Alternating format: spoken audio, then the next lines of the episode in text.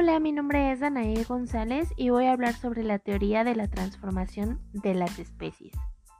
La teoría de la evolución es como se conoce a un corpus, es decir, un conjunto de conocimientos y evidencias científicas que explican un fenómeno, la evolución biológica. Esta explica que los seres vivos no aparecen de la nada y porque sí, sino que tienen un origen y que van cambiando poco a poco. En ocasiones, estos cambios provocan que de un mismo ser vivo o ancestro surjan otros dos distintos, dos especies. Estas dos especies son lo suficientemente distintas como para poder reconocerlas por separado y sin lugar a dudas.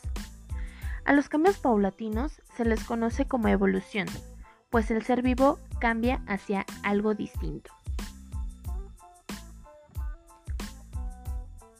Lamarck explicaba los cambios en las especies como respuestas adaptativas al medio. El medio era leído por el organismo que cambiaba y se transformaba en otra especie más adecuada al entorno. Por ejemplo, la jirafa al ver las altas copas de los árboles prolonga el cuello para acceder mejor al alimento. Las ideas de Lamarck iban demasiado lejos para su época en el sentido de que su obra otorgaba a la naturaleza la voluntad propia para evolucionar y la capacidad de heredar los caracteres adquiridos por los antepasados. Sin embargo, aunque en las simplificaciones didácticas y divulgativas se presenta a Lamarck como el equivocado frente a Darwin, es justo reconocerle como uno de los grandes sabios evolucionistas de la humanidad. La herencia de los caracteres adquiridos, que sin duda es el aspecto lamarquiano más discutido por los darwinistas, es actualmente admitida en determinados casos, de los que se ocupa la epigenética, en los que se supone que modificaciones en la manifestación de los genes se heredan a pesar de que no se producen cambios en la secuencia del ADN. La adquisición de grupos metilo-metilación por bases nitrogenadas pertenecientes al ADN silenciaría genes a lo largo de generaciones.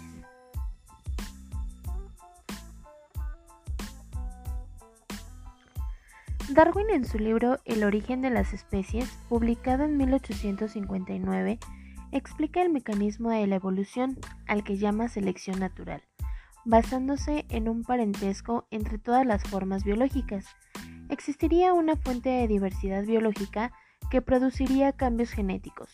Posteriormente, estas nuevas formas serían seleccionadas por la naturaleza mediante el proceso de la selección natural. Aquellos cambios responderían a un motor de azar que sería regulado por la viabilidad de cada proyecto vivo al intentar perpetuarse en el medio ambiente. Las variaciones serían para Darwin discretas y continuas, no se habrían dado grandes cambios de unas formas a otras y siempre existirían eslabones entre las diferentes especies. Este mecanismo biológico explicaría, según Darwin, la aparición del hombre.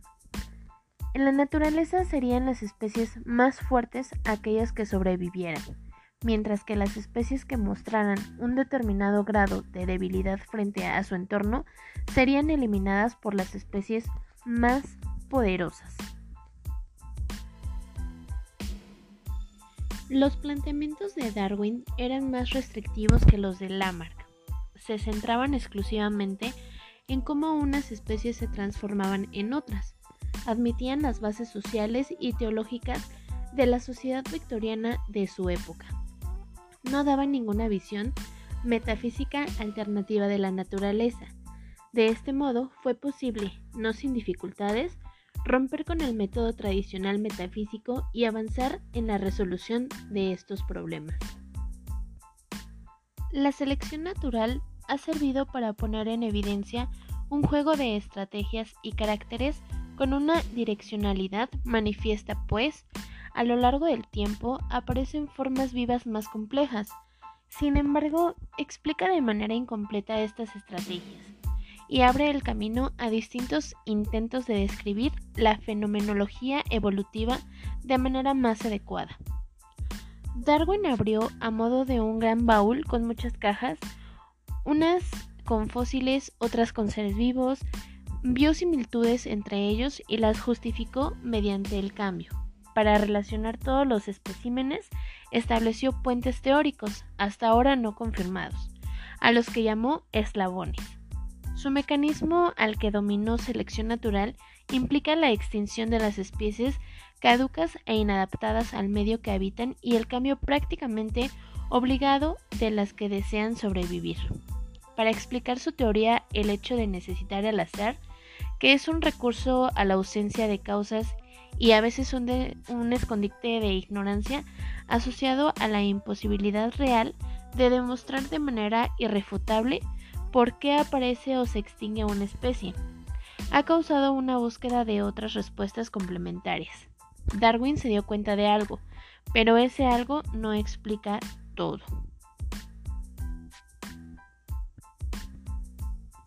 Alfred Russel Wallace en la misma época desarrolló de forma independiente la teoría de la selección natural. Sin embargo, este autor creía, al revés que Darwin, que la selección natural no podía explicar por sí sola las facultades humanas superiores.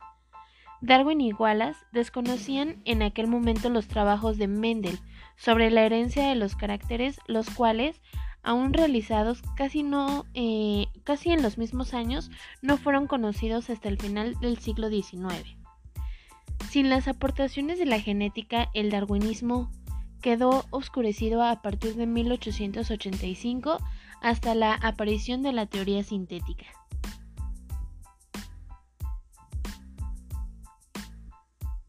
En estos años brillaron por un lado el neolamarquismo, término aportado por Alpheus Packard y que hizo renacer las ideas de Lamarck, y por otro lado la ortogénesis, que tuvo como principal difusor a Theodor Eimer, y que negaba la influencia del medio ambiente en la evolución. Desde la perspectiva ortogenética, las especies se extinguirían por senilidad, no por inadaptación.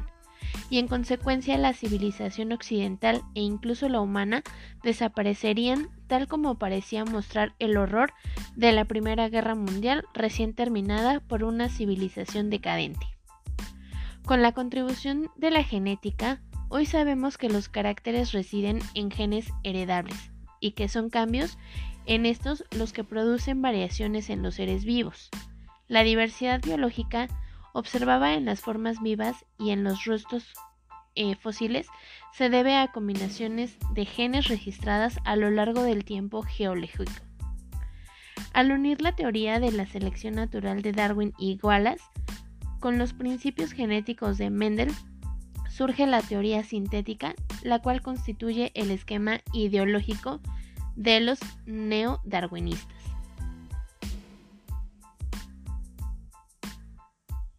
Para finalizar, aunque sí se ha comprobado que algunas formas de vida transmiten sus códigos genéticos a otras mediante un proceso conocido como transferencia genética horizontal, esta forma de modificación del código genético no es la misma que la descrita en la teoría de Lamarck, entre otras cosas porque en su época no se conocía la existencia de los genes. Además, recientemente se ha descubierto un tipo de genes cuya función es reiniciar el epigenoma de la forma de vida que están siendo creadas en su fase de cigoto, es decir, asegurarse de que no existen cambios adquiridos que puedan ser heredados por la descendencia.